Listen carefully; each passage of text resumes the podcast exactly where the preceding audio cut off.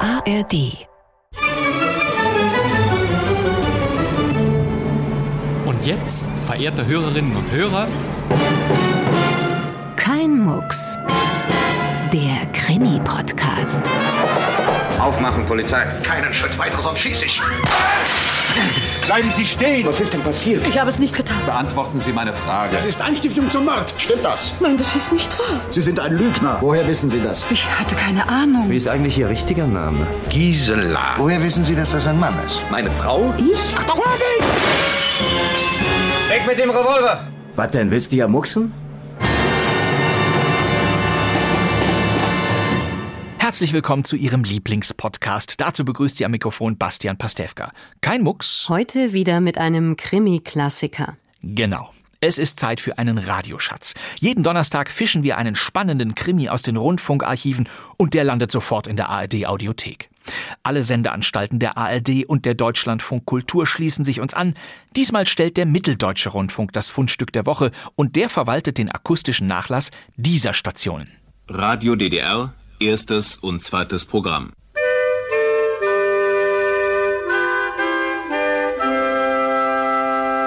Ein Pausenzeichen wie ein Schlaflied. Diese Melodie stammte ursprünglich aus einem Lied der Arbeiterbewegung, Wann wir schreiten Seit an Seit von 1914.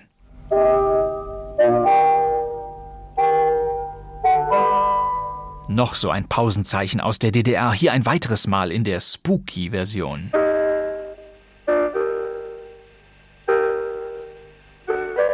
Hohoho, Da kriege ich wirklich Gänsehaut. Ein Pausenzeichen wie ein letzter Atemzug. Jetzt haben wir genau die richtige Grundspannung für den folgenden Krimi, der Mitternachtslift. Baujahr des Lifts 1928, trotzdem idiotensicher und voll funktionstüchtig. Im Jahr 1969 wurde der Mitternachtslift im Rundfunk der DDR aufgenommen. Im volkseigenen Konfektionsbetrieb Moderna kommt es zu einem Unglücksfall mit einem Lastenfahrstuhl. Ein Radiokrimi des Autors Hans Siebe. Siebe schrieb seit Anfang der 60er Jahre viele Hörspiele, darunter knapp 40 Krimis. Der Funkdramaturg Gerhard Rentsch ermutigte Siebe für das Radio zu schreiben, als der noch Fernfahrer war. Dann könnte also der Kraftfahrer Penske den Verunglückten als letzter lebend gesehen haben. Ja, das könnte sein. Auch im Mitternachtslift gibt es einen solchen Fahrer. Hans Siebe wusste also, wovon er schrieb. Seine zahlreichen Geschichten zeigen die Konflikte der Werktätigen, etwa in Forstverwaltungen, Eisenbahnblockstellen oder auf Bauplätzen. Neben den Hörspielen schrieb er Kriminalgeschichten für die beliebte DDR-Heftreihe Blaulicht. Der Lift ist zwar über 40 Jahre alt, aber er funktioniert einwandfrei. Keine Beanstandung. In Siebeskrimi der Mitternachtslift geht es um einen Textilbetrieb mit Lagerverwalter, Werksdirektor, Elektrikern und Heizern. Der Regisseur Fritz Göhler fand Schauspieler, denen man diese Berufe eindeutig andichten konnte. Das stimmungsvolle Bild dieser Zeit wird ergänzt durch die Kriminalisten der MUK, der MUK, der Mord- und Unfalluntersuchungskommission.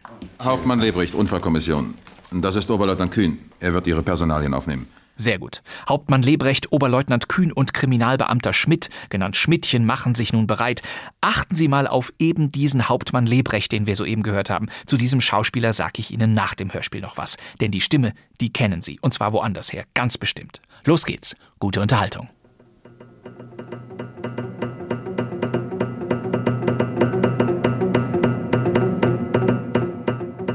Der Mitternachtslift. Kriminalhörspiel von Hans Siebe.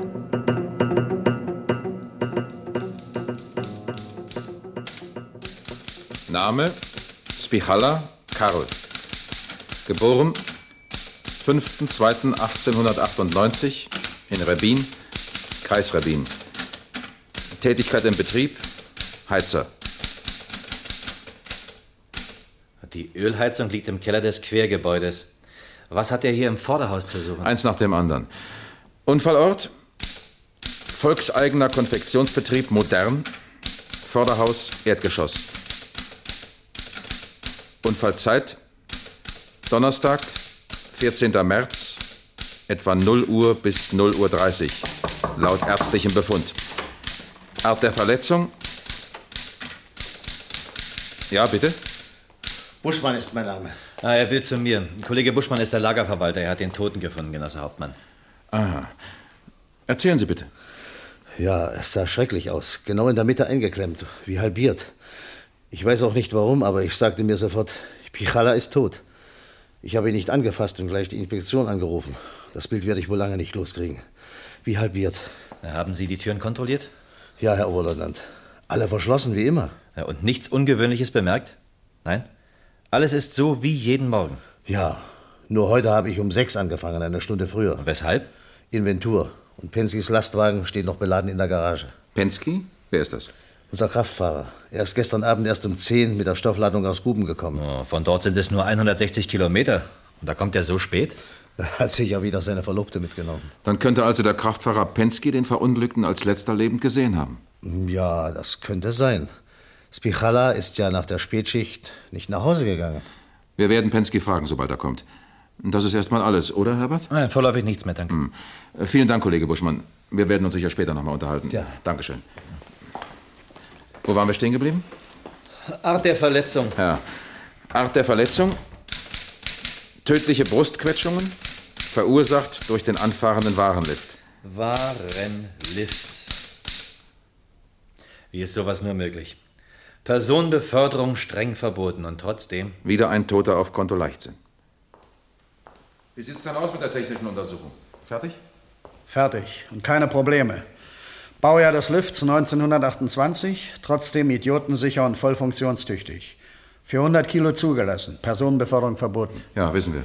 Deshalb gibt es in der Kabine keine Bedienungsvorrichtung, nur die Knöpfe in den Etagen. Der Heizer ist eingestiegen und der Lift hat sich in Bewegung gesetzt. In Bewegung gesetzt? Erklären Sie das mal genauer. Solange eine Lifttür offen steht, ist doch der Fahrstrom unterbrochen. Stimmt, Genosse Hauptmann. Aber da ist im Keller an der Schaltanlage gefummelt worden. Hier, diese drei Kabel sind abgeklemmt worden. Und mit diesem Stück Draht wurden vermutlich die Kontakte überbrückt. Das kann nur jemand gewesen sein, der das Schaltsystem genau kennt. Kein Leier, ausgeschlossen. Spichala hatte bis 22 Uhr Dienst. Warum ist er nicht nach Hause gegangen? Ist der zweite Heizer pünktlich gekommen? Ja. Der wusste nichts von dem Unfall. Soll ich ihn holen? Nein, nein. Frage. Wer hat im Keller den Fahrstrom überbrückt, als Pichala im Erdgeschoss in den Lift stieg? Und warum? Teil A der Frage. Warum bestieg Spichala die Warenkabine? Und B. Warum fuhr der Lift im gleichen Augenblick an? Mithilfe dieses Drahtes kann man den Lift hier vom Keller aus in die Stockwerke hinauf und wieder herunter dirigieren. Ist das richtig, Schmidt? Stimmt, Genosse Hauptmann. Gehen Sie rauf und steigen Sie in die Kabine. Ich Ähm, soll- Nun machen Sie schon, Schmidtchen. Die Sicherungen sind rausgeschraubt. Äh,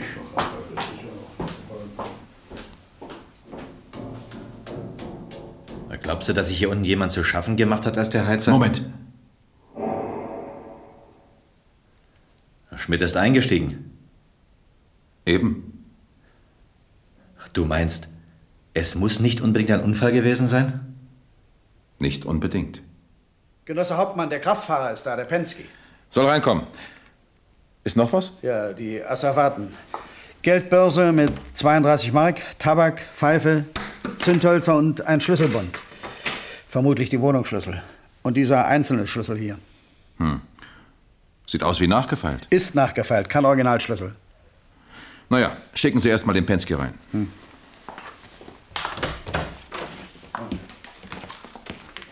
Sie wollten mich... Ja, Hauptmann Lebrecht, Unfallkommission. Das ist Oberleutnant Kühn. Er wird Ihre Personalien aufnehmen. Horst Pensky, 30 Jahre alt, ledig, drei Jahre im Betrieb. Ja, ja, später, später. Sagen Sie, Herr Pensky, fangen Sie immer um 6 Uhr an. Nein, um sieben. Äh, Mein W50 muss noch abgeladen werden. Ist das üblich? Was? Dass er beladen in die Garage gestellt wird? Im Allgemeinen nicht. Und im Besonderen? Wie meinen Sie das? Warum haben Sie den Wagen beladen in die Garage gefahren? Das mache ich oft, wenn ich aus Guben komme. Da wird es meist spät. Warum wollen Sie das wissen? Gestatten Sie, dass wir fragen. Wenn Sie aus Guben kommen, wird es meist spät. Warum? Haben Sie immer Panne, wenn Sie aus Guben kommen? Oder fährt vielleicht immer jemand mit? Paul hat also wieder geklatscht, dieses Waschweib. Das wissen Sie doch vom Kollegen Buschmann. Beruhigen Sie sich, er hat nicht geklatscht. Wir haben ihn danach gefragt. Schön, es soll nicht sein, aber Helga ist aus Guben. Nächsten Monat heiraten wir und da muss noch allerhand besorgt werden. Arbeitet Ihre Braut hier im Betrieb? Nein, sie ist Serviererin im Braukeller. Aber nun nehmen Sie es mir nicht übel. Wozu wollen Sie das alles wissen? Weil was passiert ist. Mit dem Wagen? Ein Kollege ist tödlich verunglückt. Wussten Sie das nicht? Nein, wer denn? Spirala, der Heizer. Ach, Spirala, wie denn? Tödlich verunglückt? Kannten Sie ihn? Komm. Wann haben Sie ihn zuletzt gesprochen? Warten Sie. Ja, vorgestern am Dienstag. Da kam er gerade aus seinem Heizungskeller, eine leere Milchflasche in der Hand. Wie spät war es, als Sie gestern Abend aus Guben gekommen sind? Etwa gegen elf. Und da haben Sie Spichala nicht gesehen? Keine Menschenseele habe ich gesehen. Möglich, dass er irgendwo herumgekrochen ist, der olle Zausel. Oh, Verzeihung. Also, gegen elf haben Sie den Wagen in die Garage gestellt. Und dann? Dann habe ich meine Braut nach Hause gebracht und bin da geblieben. Na, das interessiert uns hier weiter nicht. Äh, vielen Dank, Kollege Pensky. Schreiben Sie das Protokoll, Genosse Oberleutnant. Ich bin in der Heizung. Bis 22 Uhr hatte Ihr Kollege Spichala gestern Dienst. Und dann? Nach der Spätschicht wird die Ölfeuerung auf Automatik gestellt. Ich komme dann um 5 Uhr zur Frühschicht und mittags um 2 löst Karl mich ab. Tja, nun kommt er ja nicht mehr, der Karl. Ist das alles furchtbar. Und so plötzlich. Zehn Jahre hat man nun Zaun an Zaun gewohnt. Hinterlässt er Angehörige? Wohl nicht. Kannten Sie ihn näher?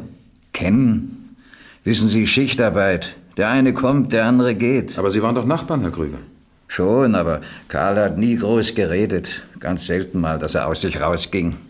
Dabei hätte er schon was zu erzählen gehabt. So? Ich meine, wie er sich so durchgebissen hat.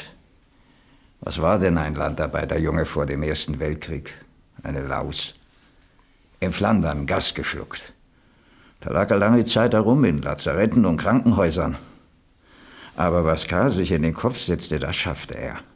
Vom Forstarbeiter hat er sich bis zum Revierförster hochgearbeitet. Wie? Spichala war Förster? Ja.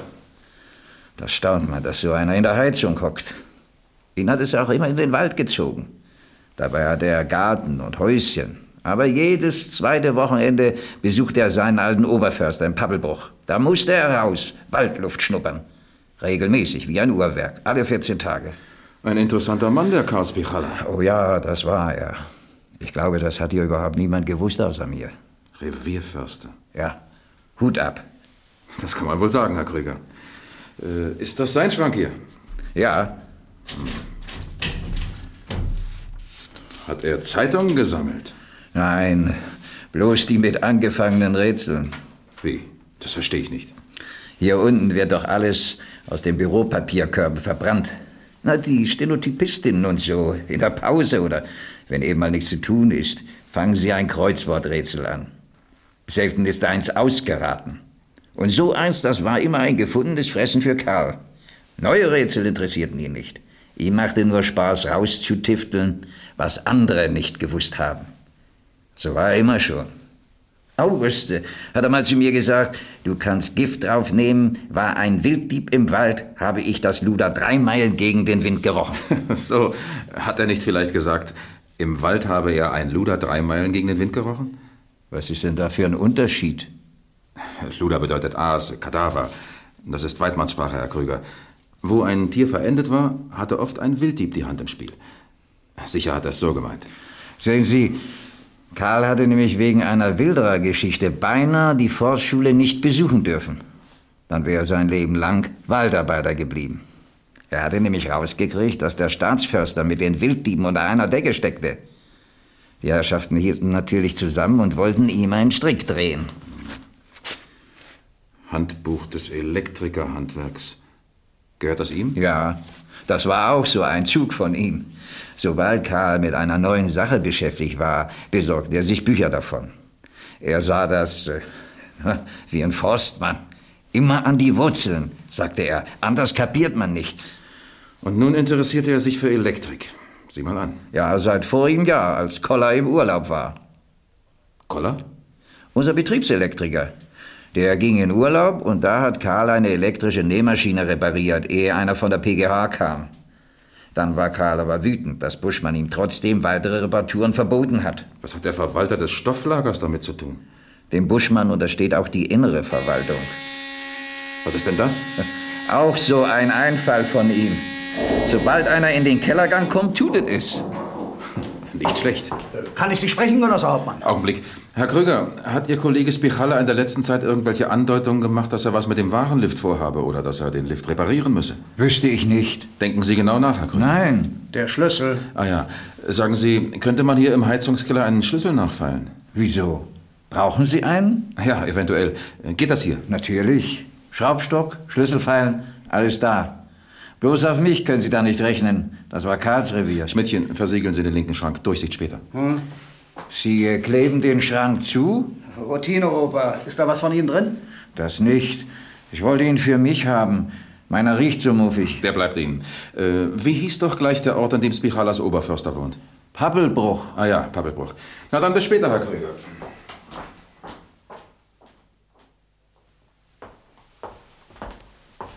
Sagen Sie mal, Schmidtchen, raten Sie gern Kreuzworträtsel, die schon jemand angefangen hat? Hm, Sie etwa? Ist aber interessant. Rein psychologisch. Für wen? Hm, nur so, als Vorgang. Müssen Sie mal drüber nachdenken. Tja, also, was haben wir denn nun? Ja, Nummer eins, Genosse Hauptmann, dieser Zettel hier war in Spichalas Jackentasche. Aber was das Gekritzel bedeuten soll? Ja, das ist wahrscheinlich ein Schaltschema. Mhm. Das Schaltschema von einem Warenlift. Und Nummer zwei? Ja, dieser Fetzen hing an einem Holzsplitter im Lift. Von Spichalas Kleidung stammt er nicht. Na, Ein sensationeller Fund ist es nicht gerade. Stellen Sie aber trotzdem fest, ob der Stoff im Lager vorhanden ist. Vom Tuchlager im vierten Stock werden die Stoffe mit dem Warenlift in die Zuschneiderei und in die Maßabteilung hinuntergefahren.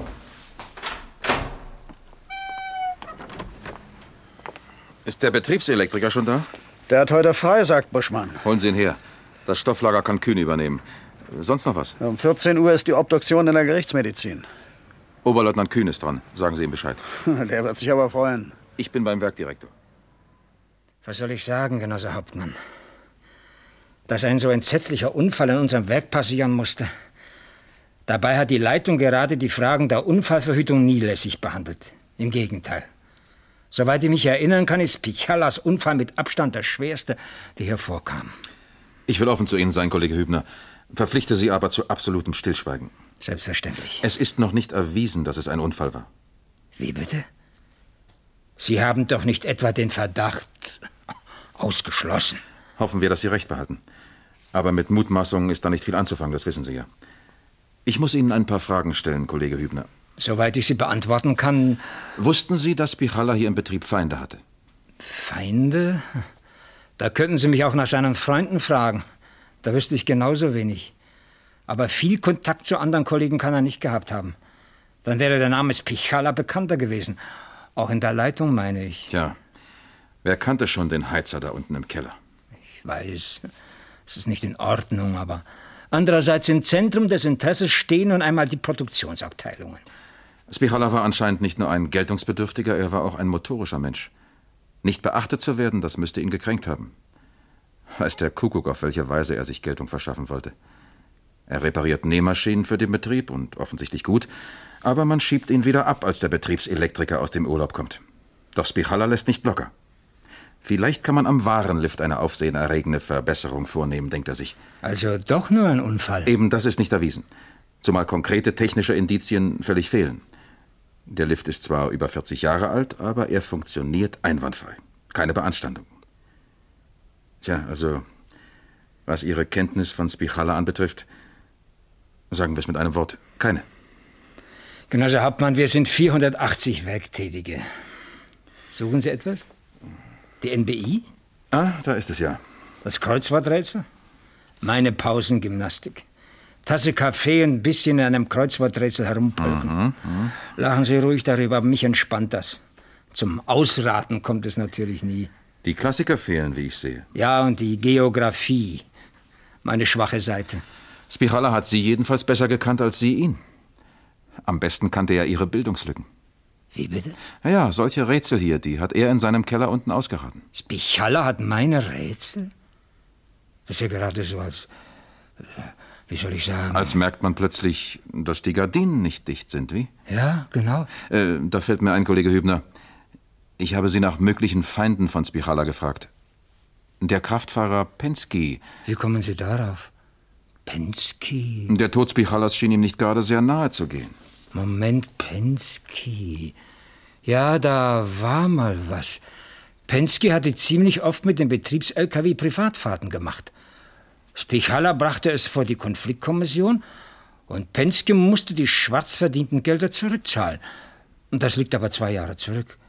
Und ich kann mir nicht vorstellen, dass Penske ein so rachsüchtiger Typ sein soll. Ich habe ihn kürzlich auf einem Betriebsfest erlebt. Schön. Da war er mit seiner Verlobten da, Sonntagsgesicht, verstehen Sie? Aber trotzdem. ich darf mir dann die Kaderakte von Spirale ansehen. Bitte, Genosse Hauptmann. Dankeschön. Hm. Das sieht ja recht lückenlos aus. Das hängt mit dem Rentenantrag vor sechs Jahren zusammen. Aha, daher. Hm. Zu Beginn des Ersten Weltkrieges ist er 16 und dient als Kleinknecht. 17 und 18 Kriegsdienst. Bis 23 war er Bauernknecht und ab 23 Forstarbeiter in einer staatlichen Revierförsterei. Also ein Schritt vorwärts. In den folgenden 30 Jahren bis 1953 hat er insgesamt nur dreimal die Stellung gewechselt. Arbeitete er stets zuverlässig und pflichtbewusst. Und hat der Forstarbeiter Karl Spichalla nie zu einer Beanstandung seiner Arbeit Anlass gegeben? Hm. Hat er in der schweren Zeit an der Heimatfront, auch im Umgang mit Fremdarbeitern, im Zweiten Weltkrieg fällt er unabkömmlich Bäume für den Endsieg, sägt sie auf Meterenden und pflanzt neue. Was soll der sonst tun, nicht? Irgendwann müsste er eine Forstschule besucht haben. Damals war Qualifizierung nicht gefragt. Was war nach 53? Darüber steht einiges im Lebenslauf. Mhm. Spichalas Frau erbte das Häuschen, da ließ er den Wald Wald sein und zog hierher. Fünf Jahre war er Pförtner in einer Druckerei. Seine Frau war schon im ersten Stadtjahr gestorben. Und ab 58 war er Heizer hier im Betrieb. Also zehn Jahre. Ja. Ein Leben ohne Höhen. Die existierten nur in seinem Wunschdenken. Und das verstehe ich nicht. Äh, Eins steht nämlich fest: Spichala ist niemals Förster gewesen. Förster? Spichala? Nun begreife ich gar nichts mehr. Mir geht es nicht viel anders. Das passt gar nicht zu Spichala. Praktisch wie er war, hat er bestimmt eine Absicht damit verfolgt. Wie mag er zu Frauen gestanden haben? Hören Sie, Spichala hatte die 70 hinter sich. Ich kenne einen munteren Heiratsschwindler, der hat ein Dreivierteljahrhundert auf dem Puckel. Wer hätte behauptet, Spichala sei Förster gewesen? Er selbst? Hübner, Moment, für Sie. Mhm. Lebrecht? Der Elektriker? Gut, ich komme. Und wie gesagt, Kollege Hübner, über unser Gespräch reden Sie bitte nicht. Geht es um den Unfall? Ja, Kollege Koller. Was wissen Sie darüber? Nichts. Ich kann gar nichts dazu sagen. Eine schreckliche Geschichte. Aber was hat es Spirale auch im Lift zu suchen? Sie haben mit Oberleutnant Kühn die Schaltanlage besichtigt. War sie in Ordnung? Eben nicht. Bestimmt hat Spirale da herumgemurkst. Gestern war der Lift noch in Ordnung. Können Sie vermuten, was er an der Schaltanlage verändern wollte? Tja, Scheint einiges von Elektrik verstanden zu haben. Diese Zeichnung hier sieht ziemlich sachkundig aus. Oder nicht? ach, jetzt haut's mich um. Wo kommt denn das hier? Meine Skizze. Was denn? Die ist nicht von Spichala? Nein, das habe ich aufgezeichnet. Vorige Woche kommt mir Spichala in die Quere und sagt, hör mal, so und so, äh, wie funktioniert eigentlich der Lift? Äh, Ich will da was bauen. Was bauen? Hat er nicht gesagt. Äh, Er hat sich noch mit mir herumgestritten, äh, denn der wusste ja immer alles besser, der Spichala. Schließlich habe ich ein Stück Papier hergenommen und ihm das Schaltschema aufgezeichnet. Äh, Das hier. Ah. Ist es technisch möglich, Kollege Koller, dass Spichala die Schaltanlage durch ein paar einfache Veränderungen so präparieren konnte, dass der Lift in Gang zu bringen war, ohne Bedienung von außen? Möglich. Ja oder nein? Das kann ich Ihnen nicht so aus dem Hut sagen, aber wozu soll nur das gut sein? Ist doch Blödsinn. Verstehe ich nicht. Ja? Genosse also Hauptmann, der Lagerverwalter. Kann ich gehen? Oder ist noch was? Nein, nein, danke, Kollege Koller. Sie können gehen. Wiedersehen. Hm. Bitte, Kollege Buschmann, nehmen Sie Platz. Danke. Herr Hauptmann, der Stoff im Lift, er stammt von dem Novatex-Ballen, der gestern geliefert wurde. Ja und? Die Wareneingänge werden ausnahmslos mit dem großen Lastenfahrstuhl im Hof nach oben gefahren. Der Novatex hat gestern die Spedition geliefert. Ich habe ihn aufgeteilt, aber noch keinen Meter davon ausgegeben. Ich verstehe den Zusammenhang nicht. Da Kollege Buschmann noch keine Novatex ausgegeben hat, ist noch kein Stück davon im wahren Lift transportiert worden. Und der Stofffetzen im Lift? Ich habe im Beisein von Herrn Oberleutnant nachgemessen. Es fehlen 14 Meter. Pro Meter 104 Mark. 14 Meter? Etwa vier Anzüge. Irrtum ausgeschlossen? Scheint so, Werner. Völlig ausgeschlossen. Und jetzt geht mir auch ein Licht auf. Deshalb also ist er im Vorderhauskeller herumgeschlichen. Wer? Spichala. Naja, also keine voreiligen Schlüsse, Kollege Buschmann. Ich weiß, was ich sage. Im Interesse der Aufklärung werden Sie darüber schweigen. Ist das der erste Stoffdiebstahl? Wir sind noch bei der Inventur. Wird von einem angefangenen Ballen etwas abgeschnitten? Tja, Lässt sich das schwer feststellen. Gut. Wir danken jedenfalls für den Hinweis. Bitte.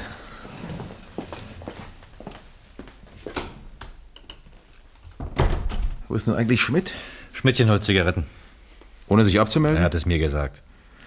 Hm. Was hältst du von Buschmanns Verdächtigung? Ja. Angenommen, Spichala hätte den Stoff im Lager gestohlen, dann gäbe es zwei Möglichkeiten. Nur zwei?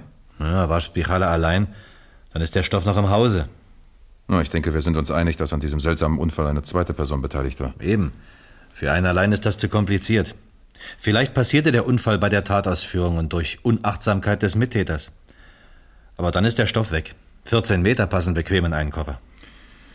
Unachtsamkeit des Mittäters. Fahrlässige Tötung. Die Hausnummer könnte stimmen.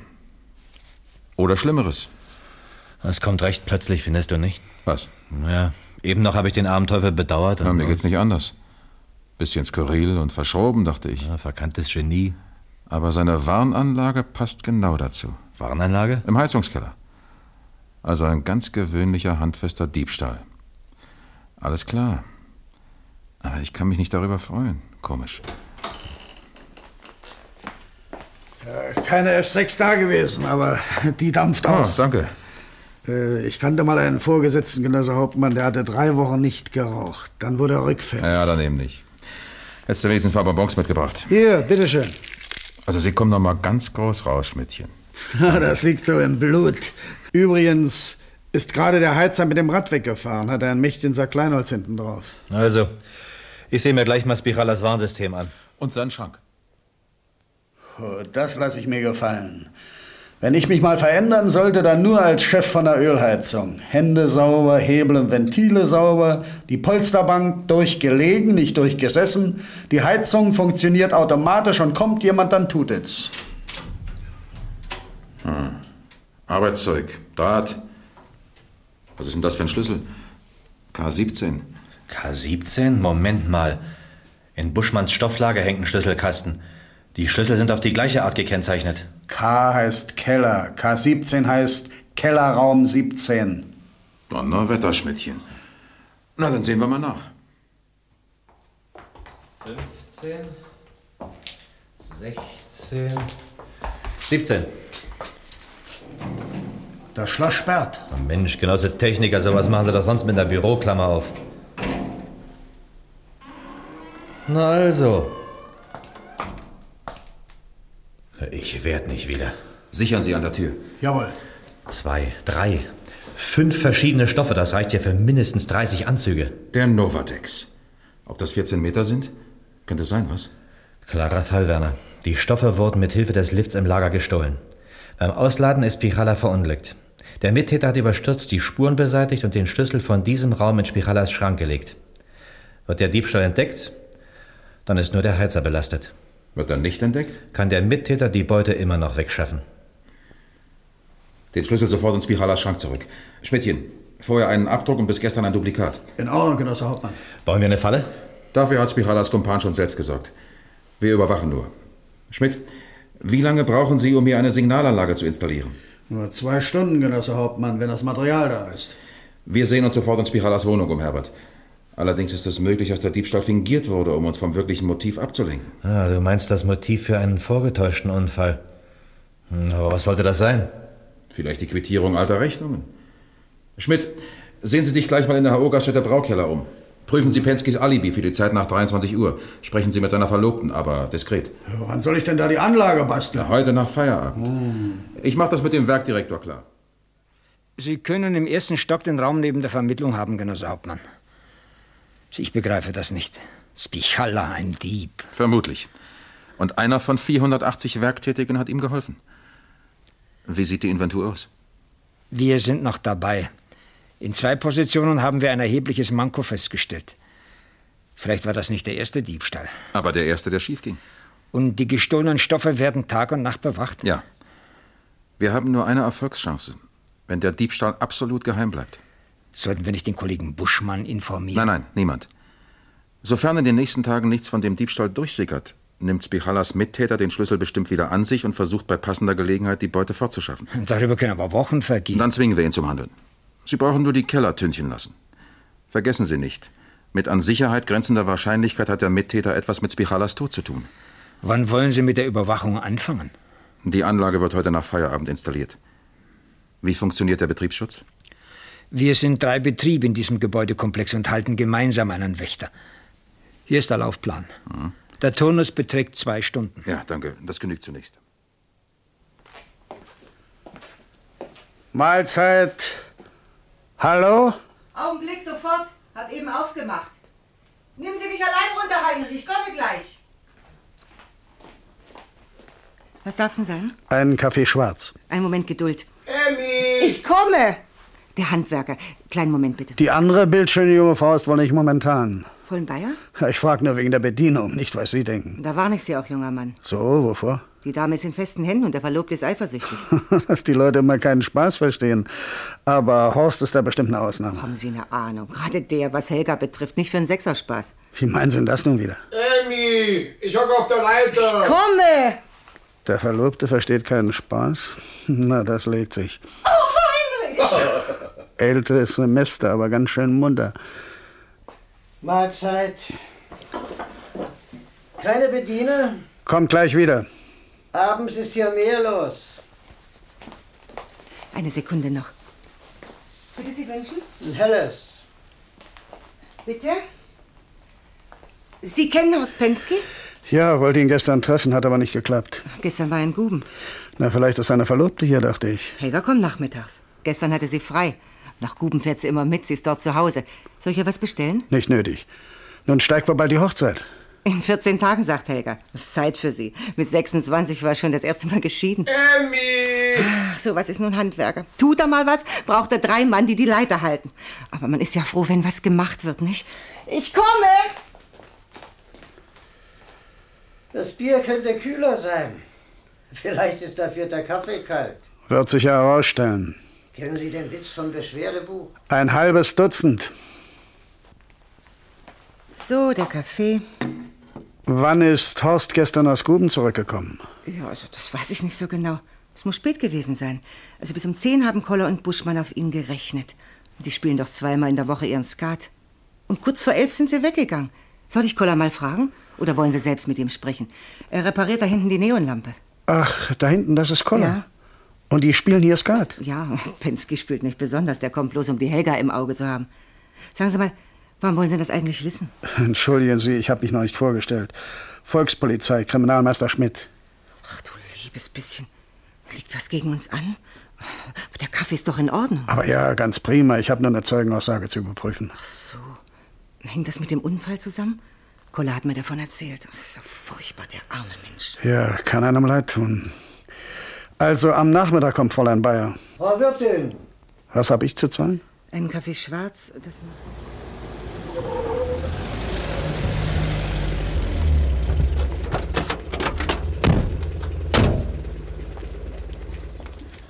Nordtrans-Siedlung. Sonst entwickeln Siedler aber mehr Fantasie. Kolonie Märchenland, Kolumbien oder sonst sowas. Da drüben ist es, wo die Fenster zugezogen sind. Die Hecke ist die Grenze zu Krügers Garten. Ah, Die Beete halb umgegraben. Weiß, wer da weiter gräbt.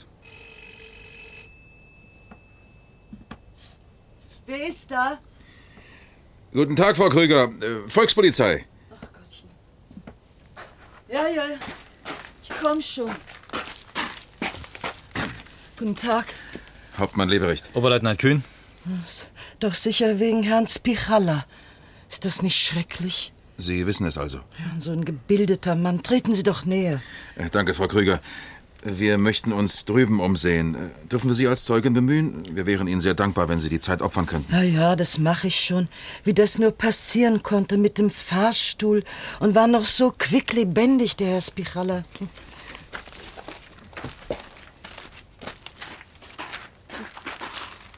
Wie alles rauskommt, so ein zeitiges Frühjahr.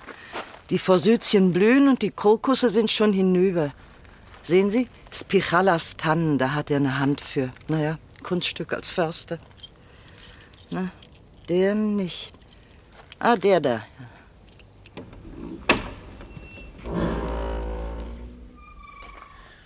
Hat Herr Spichala Sie manchmal besucht? Ach, kaum.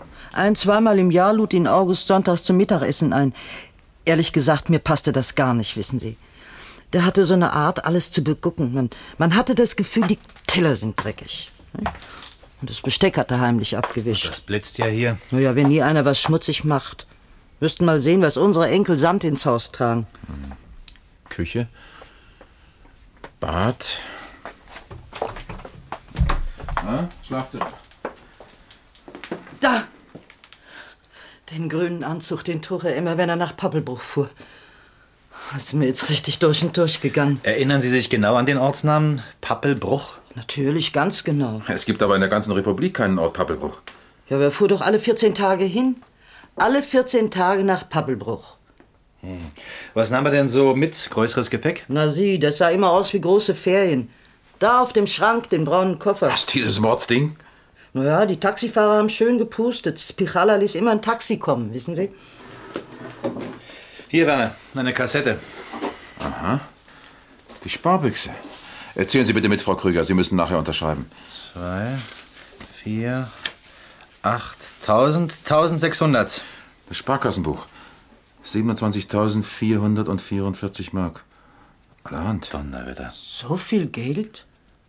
Da hat er nie was von gesagt. Die Hälfte der Summe ist in den letzten fünf Jahren durch die Rentenzahlungen aufgelaufen. Er hat wohl von dem Lohn als Heizer gelebt. Und dabei noch all die teuren Bücher gekauft. Und alle 14 Tage die Reise, das Hotel. Also, wir kommen nie raus. Bücher? Ja, im Wohnzimmer.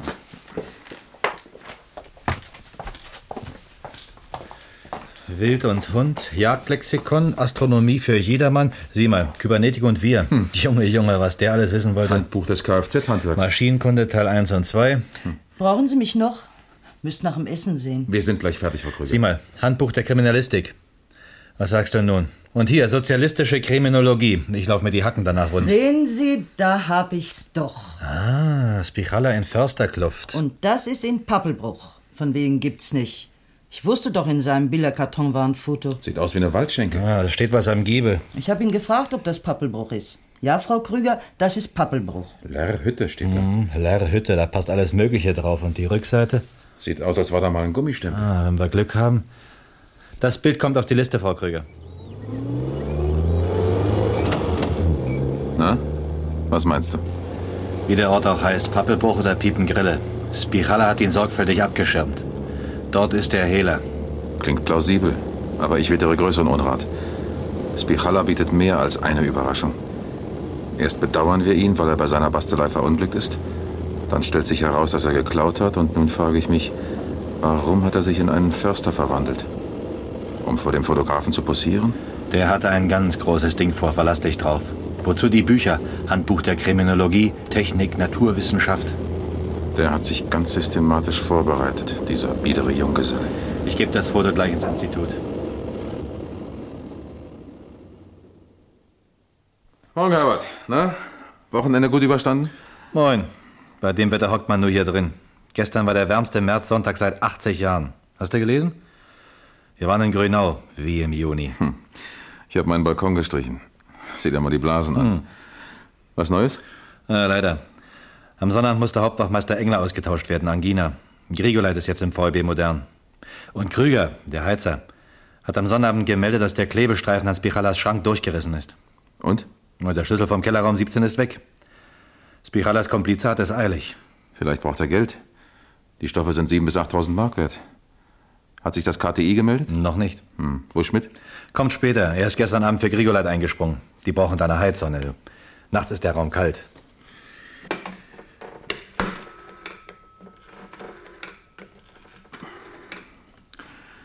Lebrecht? Morgen, Schorsch. Was macht denn das Foto? Nichts von übrig? Mach mich nicht fertig. Das wollte ich doch meinen. Ah. Drogerie zum Schwan. Bristo in der Mark. Fein. Gut, gleichfalls. Priester in der Mark? Da fahren wir manchmal mit dem Wagen hin. Wie weit? 60 Kilometer. Die Straße ist gut.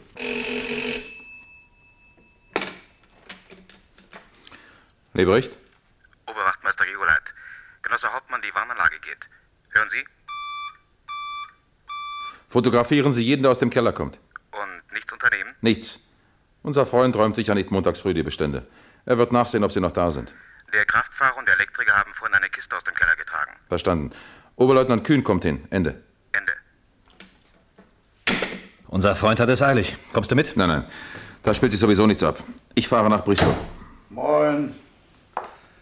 Kriminalmeister Schmidt meldet sich unausgeschlafen und pflichtbewusst zum Dienst. Moin. Sie kommen wie gerufen, Schmidtchen. Wir fahren zu Grigoleit.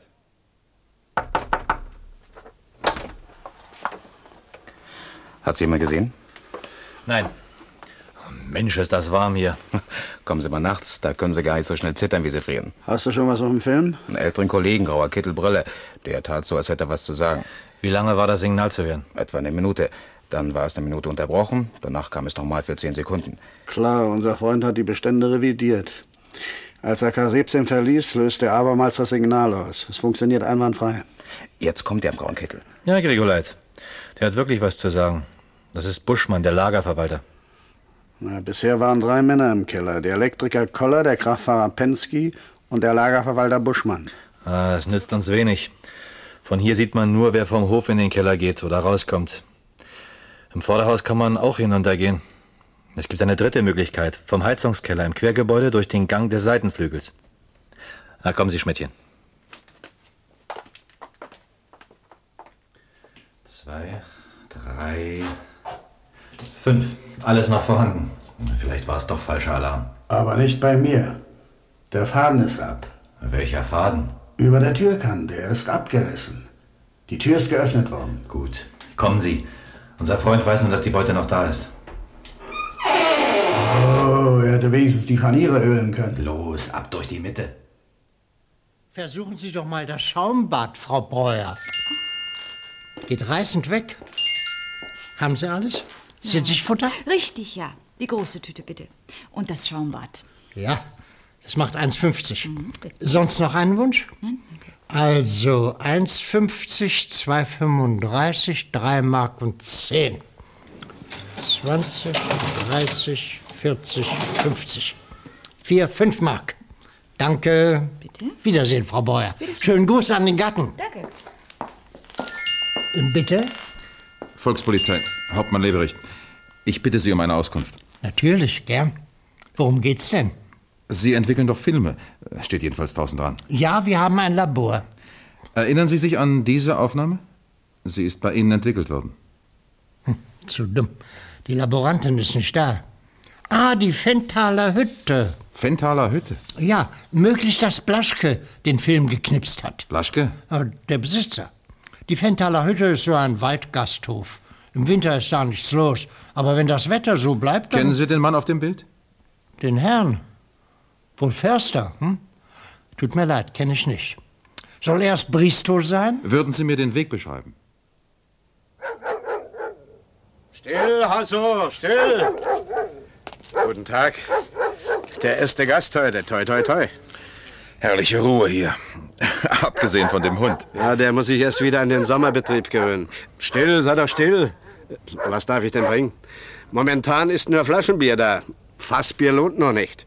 Ach so, ja, das Auto. Ein Kaffee komplett. Sofort. Augenblick noch. Äh, Sehen Sie sich doch bitte mal das Bild an. Ihm verdanke ich den Hinweis auf Ihr Gasthaus. Ah, ein bisschen unscharf. Könnte vom vorigen Sommer sein. Na klar. Voriges Jahr? Ja, Ende Juli, glaube ich. Dieser Herr hier hat mich nämlich auf die Fenthaler Hütte aufmerksam gemacht. Ah, Spichala. Ja, hoffentlich ist er nicht krank. Sonst kommt er regelmäßig wie ein Uhrwerk, Sommer und Winter. Jedes zweite Wochenende ist er hier. Gerade habe ich mit meiner Frau über ihn gesprochen. Ach, wissen Sie, kommen Sie doch rein. Ja, gern. Sie haben noch mehr Stammgäste? Ja, im Sommer schon. Manchmal ist das Haus so voll, dass wir Herrn Spichala im Wohnzimmer einquartierten. Also eine Kaffee komplett. Warten Sie doch derzeit. Setzen Sie sich ein bisschen. Hat Spichala hier eigentlich Bekannte? Leute, mit denen er regelmäßig zusammentrifft. Ich wüsste nicht. Meine Gäste kennen ihn natürlich alle. Er ist recht beliebt, und nicht nur, weil er manchmal eine Lage spendiert. Er kann großartig erzählen, aber das wissen Sie ja sicher. Hm. Wenn er so regelmäßig hierher kommt, dann hat er wohl immer wenig bei sich. Kaum Gepäck, nicht wahr? Er lässt die Garderobe hier, meine ich. Stimmt. Die alten Jagdsachen hängen oben im Schrank, aber Bücher, die schleppt er immer mit. Bücher? Naja, alles so wissenschaftliche Sachen. Sagen Sie mal, Sie fragen sie nicht ohne Absicht. Stimmt, Herr Blaschke. Ja, und warum fragen Sie nicht selbst? Das würde ich gern tun, aber es geht nicht mehr. Nie mehr. Nie mehr? Ja, heißt das. äh, Herr Spichala ist tot. Spichala ist tot. Aber wieso denn? Der war doch ganz gesund. Ja, Mein Gott, wenn ich das meiner Frau sage. Er ist verunglückt. Verkehrsunfall? Nein, nein, mit einem Fahrstuhl. Ja, wann denn? Am Donnerstag. Sonst wäre er bestimmt am Sonnabend gekommen. Tot? Also ich kann es noch gar nicht fassen. Ob er es geahnt hat? Manchmal war er so traurig. Traurig? Wie äußerte sich das? Also bevor ich noch was sage, möchte ich wissen, wer Sie sind. Und ehe ich es sage, möchte ich Sie bitten, mir eine Frage zu beantworten. Ja? Hat Spichala Ihnen was verkaufen wollen? Verkaufen? Mir? Noch nie. Hat er Ihnen nie Textilien verkaufen wollen? Stoffe, Anzugstoffe? Na, hören Sie mal, ein ehemaliger Förster und Textilien. Reden wir offen, Herr Blaschke. Ich bin Hauptmann Leberecht Volkspolizei. Mord- und Unfalluntersuchungskommission. Mordkommission? Ja, was denn? Spichala? Nein, nein. äh, Immerhin könnte aber fahrlässige Tötung vorliegen. Bitte, Herr Blaschke, erzählen Sie, was Sie über Spichala wissen. Äh, Traf er hier Bekannte? Nein, das sagte ich doch. Sie sagten vorhin, er sei manchmal so traurig gewesen. Ja, ich hatte immer den Eindruck, dass Spichala früher mal eine große Enttäuschung erlebt hatte. Mancher wird damit fertig, ein anderer trägt es wie Ballast durchs ganze Leben. Was für eine Enttäuschung. Eine Frau? Nee, Hm, Ich glaube eher, das hing mit dem Beruf zusammen. Herr Spichala hat sich ja vom Forstarbeiter bis zum Förster hochgearbeitet. Aber die Verhältnisse damals, beinahe hätten sie ihn an der Forstschule nicht angenommen. Gab es da nicht eine Wilderer-Geschichte, an der ein Vorgesetzter beteiligt war? Das muss so in den 20er Jahren gewesen sein. Ja. Verrückte Zeit damals. Da ist mancher Förster von Wilderern erschossen worden. Damals war der berühmte Kriminalkommissar Gennewein schon sein Freund. Wessen Freund? Spichalas? Ja, ich kann Ihnen sagen, wenn er von dem erzählte, dann hörten Sie hier drin die bewusste Stecknadel fallen. Der Kommissar hatte einen Totschlag aufgeklärt und Spichala hatte ihn auf die richtige Spur gebracht. Von da an waren sie Freunde. Der Kommissar und Spichala haben manche Stunde gemeinsam auf dem Hochstand angesessen. Stellen Sie sich vor, der berühmte Kriminalkommissar Gennewein und der junge Förster Spichala, der ehemalige Waldarbeiter. Ich stelle es mir vor. Der Hochstand muss jedenfalls stabil gewesen sein. Gennewein wog drei Zentner. Sie glauben mir wohl nicht. Ja, erzählen Sie nur. Vermutlich hat nicht Gennewein die schwierigen Fälle gelöst, sondern Spichala. Na, ganz so war es nicht. Aber alles habe ich dem guten Spichala natürlich auch nicht abgekauft. Soll ich ihm deshalb den Spaß verderben? Die Gäste haben sich prima unterhalten. Wenn Spichala seinen Faden spann, konnte man glatt vergessen, dass die Geschichten vor zig Jahren passiert sein sollten. Er schilderte alles so lebendig, wissen Sie. Was waren denn das für Geschichten? Oh, ziemlich interessante Sachen. Komisch. Er ist mit einem Fahrstuhl verunglückt? Ja, wieso? Einer seiner letzten Geschichten, die handelte auch von einem Fahrstuhl. Ach. Ja, von einem Lift, wie er sagte. Mitternachtslift.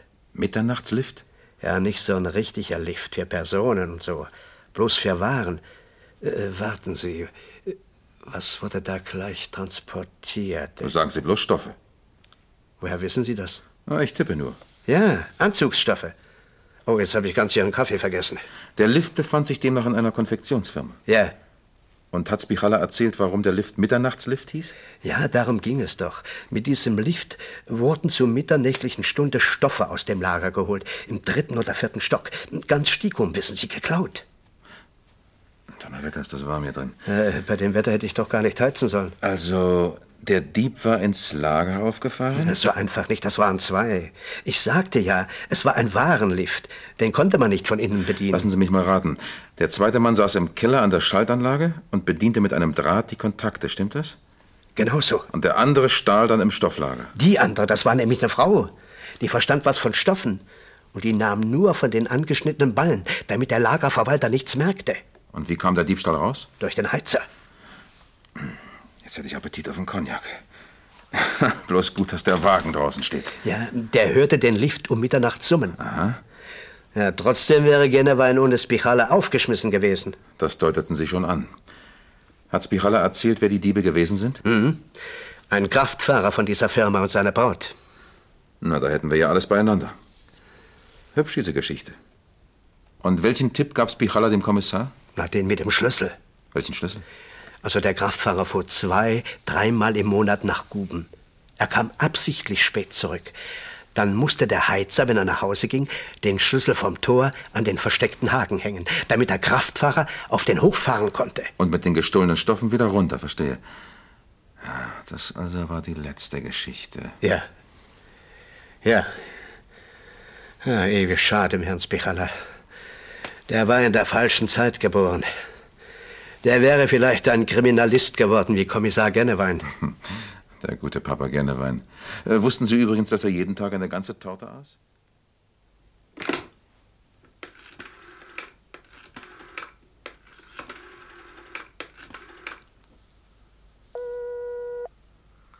Hübner. Leberecht.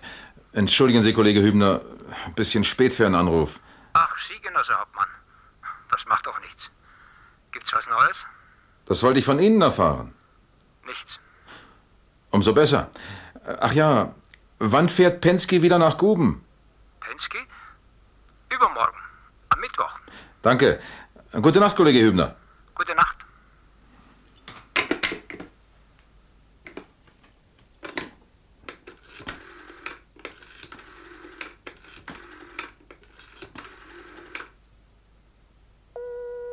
Ja, bitte. Lebrecht, Grigoleit, Genosse Hauptmann. Alles in Ordnung. hauen Sie sich aufs Ohr, Grigoleit. Ja, ja, Sie haben richtig gehört. Heute passiert nichts. Und äh, morgen? Nein, morgen auch nicht. Aber übermorgen, am Mittwoch. Schlafen Sie gut, Grigoleit. Ja,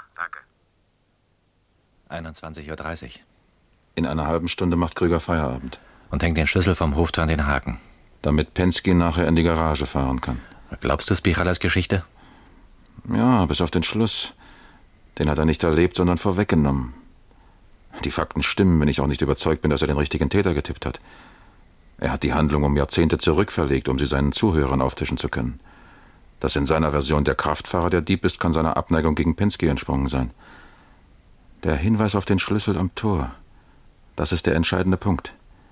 Das haben sich die Täter zunutze gemacht. Eine richtig tragische Figur, dieser Spirala. Wissbegierig, hungrig auf Erkenntnisse. Ein Naturtalent, das nie ernsthaft genutzt wurde. Hast du schön gesagt. Na, nur in seinem Pappelbruch, in dieser kleinen Wunschwelt, die er sich zurechtgezimmert hatte, durfte er der sein, für den er die Fähigkeiten in sich spürte. Und auf diesen Nachruf eine Zigarette. Kommt nicht in Frage. Nun, nun mach schon. Nachts warten und dabei Enthaltsamkeit üben, das ist zu viel verlangt. Wenn ich wenigstens die Bonbons nicht vergessen hätte. Ich hab zufällig welche bei mir. Zufällig, so. Hm. Da. Danke. Das nenne ich pünktlich. 20 Minuten vor Feierabend. Was ist? Krüger geht nach Hause, um im Bett weiter zu schlafen. Wann meldet sich Schmidt? Er ist jetzt im Braukeller. Ich will wissen, wer von den Skatbrüdern heute Abend da ist. Tatsächlich. Er hat das Tor abgeschlossen und den Schlüssel an den Nagel gehängt. Na, wieder mal hier? Abends ist hier mehr los, was? Soll ich Ihnen was schicken? Ja, einen Kaffee schwarz. Ein Kaffee schwarz! Ach, also dienstlich. Wegen Penske? Sie haben Pech, der ist heute wieder in Kuchen. Ja, wirklich Pech. Bin extra seinetwegen gekommen. Aber vielleicht kann ich für ihn beim Skat einspringen. Ich spiele ein gepflegtes Blatt. Skat? Koller ist doch auch weg zu seinem Bruder nach Fürstenwalde. Und Buschmann sitzt bei den Stammtischbrüdern. Moment, ich muss zur Theke. Ich komme gleich wieder. Heilige! Hoch! Heilige! Hoch! Bekommen Sie den Kaffee? Ja, danke schön. Na also, der Kaffee ist da. Wie wär's denn mit dem Cognac auf Geschäftsunkosten? danke, nein. Da drüben ist ja was los. Sieht nicht so aus, als trauere Buschmann dem Skat nach. der muss heute Haare lassen. Wieso? Nein, Schweiner, der zum dritten Mal in zwei Jahren im Lotto gewonnen und jedes Mal ein paar Tausend. Nun lassen Sie ihn eh egal weg hochleben. Koller hat ihn auch schon angepumpt. Hey, jetzt macht er aber Feierabend. Mann, hat der einen Zacken geladen. Was, der tut doch bloß so. Der ist nüchtern, der drückt sich. Komm doch mal! Ja, ja, ich komme. Also auf Wiedersehen. Wiedersehen. Wie spät? 22.15 Uhr. Nun schafft er endlich mal eine Uhr mit Leuchtziffern an. Hallo? Schmidtchen? Er ist gegangen. Gut. Melden Sie sich bei Toni 18. Sie wissen, wo der Funkwagen steht? Gut. Von dort sehen Sie die Eingänge. Ja, ja, heute kommt er. Verlassen Sie sich drauf. Ende. Der LKW. Nanu, so früh? Vielleicht will Penske die Skatbrüder noch treffen. Ist das seine Braut? Ja, die Bayer, das ist sie. Also, wir warten, bis sie alle Stoffe rausgeholt haben. Du glaubst also doch, dass Penske? Das geht ja, als üben die das zehnmal am Tag. Schlüssel vom Haken, Garage auf. Ah, Penske braucht nicht mal auszusteigen. Hat er nicht eben hier raufgesehen? Man wird nicht nervös.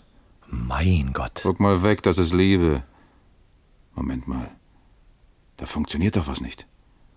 Die schließen das Hoftor ab, hängen den Schlüssel wieder an den Haken. Also, Werner, dein Penske ist eine glatte Fehlanzeige. Und für sowas riskiert man Herzinfarkt. Weißt du was? Ich leg mich aufs Ohr. Mensch, verstehst du das? Ruhe, mein Lieber, nur Ruhe. Der Kerl ist im Keller, wo kommt er denn her? Keine Ahnung. Da, am Kellereingang. Erkennst du ihn? Nein, aber er schleppt was. Komm, Werner. Er muss dreimal laufen, schätze ich. Er war die ganze Zeit im Haus. Mal sehen, wo er seinen Fischzug verstaut. Aha, im Moskwitsch. Na, dann wollen wir mal.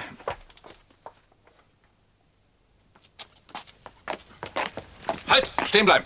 Volkspolizei! Ja, wen haben wir denn da? Guten Abend, Herr Koller.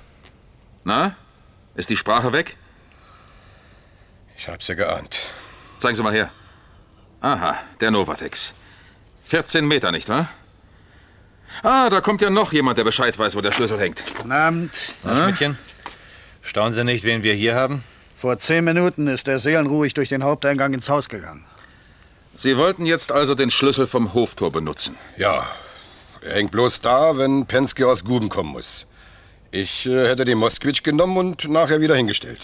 Wie bei den vorangegangenen Diebstählen. Und wie war das mit Spichala? Dafür konnte ich nichts. Wirklich. äh, Ich wusste ja nicht, äh, dass Karl im Erdgeschoss lauert.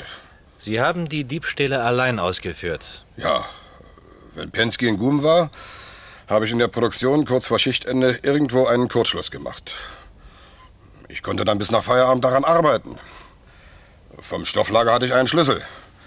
Ich habe von angefangenen Ballen was abgeschnitten und äh, den Stoff in den Warenlift gelegt. Zwischen dem dritten und vierten Stock habe ich ihn außer Betrieb gesetzt. Und wie? Ich habe im Keller die Kabel abgeklemmt und äh, bin nach Hause gegangen. Beziehungsweise in den Braukeller. Naja, Weiter. Gegen Mitternacht, wenn Penske bestimmt aus Gum zurück war, bin ich hin, habe die Kabel angeklemmt und den Lift in den Keller runtergelassen. Die Stoffe habe ich in den Moskwitsch geladen. Und wie war das mit Spichala? Ich weiß nicht, wie er dahinter gekommen ist. Er hat im Erdgeschoss gelauert. Als der Lift vorbeifuhr, muss er den Halteknopf gedrückt haben. Unten im Keller dachte ich, äh, es sei nur eine Kontaktstörung und habe kurz geschlossen. Der Lift hatte wieder Saft und da hörte ich den Schrei. Es kann auch anders gewesen sein. Zum Beispiel könnten Sie gehört haben, dass Spichala in die Kabine stieg. N nein, nein, äh, bestimmt nicht. Ich bring doch keinen um. Ich hatte Schulden und meine Frau dachte, ich arbeite abends für die Wohnungsverwaltung. Naja, da wollte sie auch mal Geld sehen. Und jeden Abend im Braukeller, das war auch nicht billig. Rufen Sie den Funkwagen, Kriminalmeister Schmidt.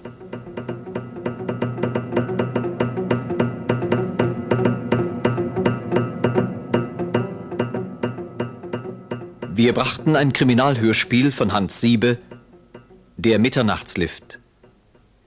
Es wirkten mit Hauptmann Leberecht, Horst Schön, Oberleutnant Kühn, Günther Sonnenberg, Kriminalmeister Schmidt, Johannes Maus, Horst Pensky, Eckhard Bilz, Buschmann, Erich Brauer, Direktor Hübner, Eugen Schaub, Koller, Werner Lierk.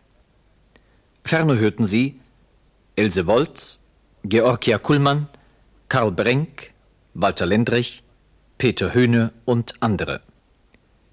Schnitt Helga Schlund, Toningenieur Jürgen Meinl, Regieassistenz Irene Fischer, Regie Fritz Göhler. Der Mitternachtslift. Dieses Hörspiel lief erstmals am 21. August 1969 im Rundfunk der DDR. Und der Mitteldeutsche Rundfunk hat dieses Hörspiel aus den Archiven gerettet. Ich hatte Ihnen zu Beginn versprochen, auf einen der Beteiligten noch einmal zurückzukommen. Ja, Hauptmann Lebrecht, Unfallkommission. Das ist Oberleutnant Kühn. Er wird Ihre Personalien aufnehmen. Auf Hauptmann Lebrecht, den Chefermittler. Äh, Vielen Dank, Kollege Buschmann. Wir werden uns sicher später nochmal unterhalten. Ja. Dankeschön. Eine entschlossene Stimme und die gehört dem Schauspieler Horst Schön. Wo waren wir stehen geblieben? Und die Stimme von Horst Schön, die kennen Sie. Ich muss Ihnen ein paar Fragen stellen, Kollege Hübner. Und zwar als Synchronstimme eines ganz anderen Ermittlers. Ich habe gehört, dass Polizeiarbeit sehr gefährlich sein kann. Das ist sie, darum habe ich eine große Kanone. Haben Sie keine Angst, dass sie mal versehentlich losgehen könnte? Früher hatte ich mal das Problem. Und was haben Sie dagegen getan? Ich denke einfach an Baseball. Ja, das ist doch Lieutenant Frank Drabin aus Die nackte Kanone. Lieutenant. Das beruht auf Gegenseitigkeit. Das ist eindeutig Horst Schön 20 Jahre später. Die bekloppten nackte Kanone-Filme aus den späten 80er und 90er Jahren mit Chaos-Cop Frank Drabin, der nicht mal merkt, dass ihm eine Zigarre angeboten wird. Kubaner? Äh, nein, äh, Halbire. Mein Vater stammt aus Wales. Und der zu doof ist, in ein Mikroskop zu schauen. Ich kann nichts sehen. Nimm das offene Auge, Frank. Dieser Lieutenant Frank Drabin wurde von Leslie Nielsen gespielt und von Horst Schön synchronisiert. Gags im Sekundentakt als Parodie auf amerikanische Polizeiserien. Wilma, ich verspreche dir, welches Schwein das auch immer getan hat, kein Mann von unserer Truppe wird auch nur eine Minute ruhen, bis wir ihn hinter Gittern haben. Jetzt lass uns ein Häppchen essen gehen. Ja. Horst Schön verließ die DDR Mitte der 1970er Jahre unter dramatischen Umständen. Er kam nach West-Berlin, spielte in Tatortfolgen an der Seite von Heinz Drache oder mit Brigitte Mira in Drei Damen vom Grill. Genau wie in der DDR arbeitete er auch als Synchronsprecher. Hier die meiner Ansicht nach beste Szene von Horst Schön als Frank Drabin in der Vorläuferserie Die nackte Pistole. Ein Banküberfall hat stattgefunden und Lieutenant Drabin verhört eine Angestellte, die den Räuber namens Zweimann in Notwehr erschossen hat. Wo waren Sie, als das alles passiert? Ich saß hier am Schreibtisch und arbeitete. Und wann haben Sie gemerkt, dass da was nicht stimmt? Als ich den Schuss hörte, da drehte ich mich um und sah Jim fallen. Jim ist der Kassierer, Frank. Jim Fallen. Nein, Jim Johnson. Und wer ist Jim Fallen? Jims Vorgesetzter, Frank. Der hatte eine Erkältung, darum musste Jim einspringen. Einspringen? Ja, Harry einspringen, das ist der Nachrichter hier. Jetzt komme ich nicht mehr durch. Zwei Mann kamen, erschoss den Kassierer und Jim Fallen? Nein, er erschoss nur den Kassierer. Jim Johnson fallen ist ja krank. Also er erschoss den Kassierer und Sie erschossen zwei Mann. Nein, ich habe nur einen Mann erschossen. Zwei Mann ist der Räuber. Ja, dann habe ich zwei Mann erschossen. Dann sieht das alles ganz anders aus. Nein, ich habe zwei Mann erschossen, nachdem ich Jim fallen sah. Sie haben zwei Mann und Jim Fallen erschossen? Nein, als ich Jim fallen sah, habe ich zwei Mann erschossen. Sie hat zwei Mann erschossen? Nein, einen. Einen ist der Inhaber einer Reifenfabrik, Frank. Okay. Sie sahen Jim fallen und erschossen zwei Mann. Nein, einen. Hm. Es ist jetzt klar, wie es war. Oh, wie's kann's nicht gewesen sein? Der kommt nicht vor Freitag. Sam Freitag, er ist der Chef der Firma, Frank. Nochmals vielen Dank, Miss Decker.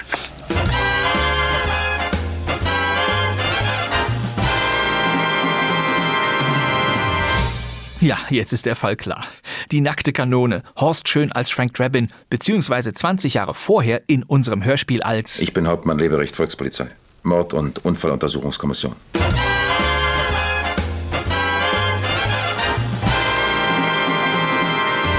So, und jetzt machen wir lieber ganz schnell Schluss.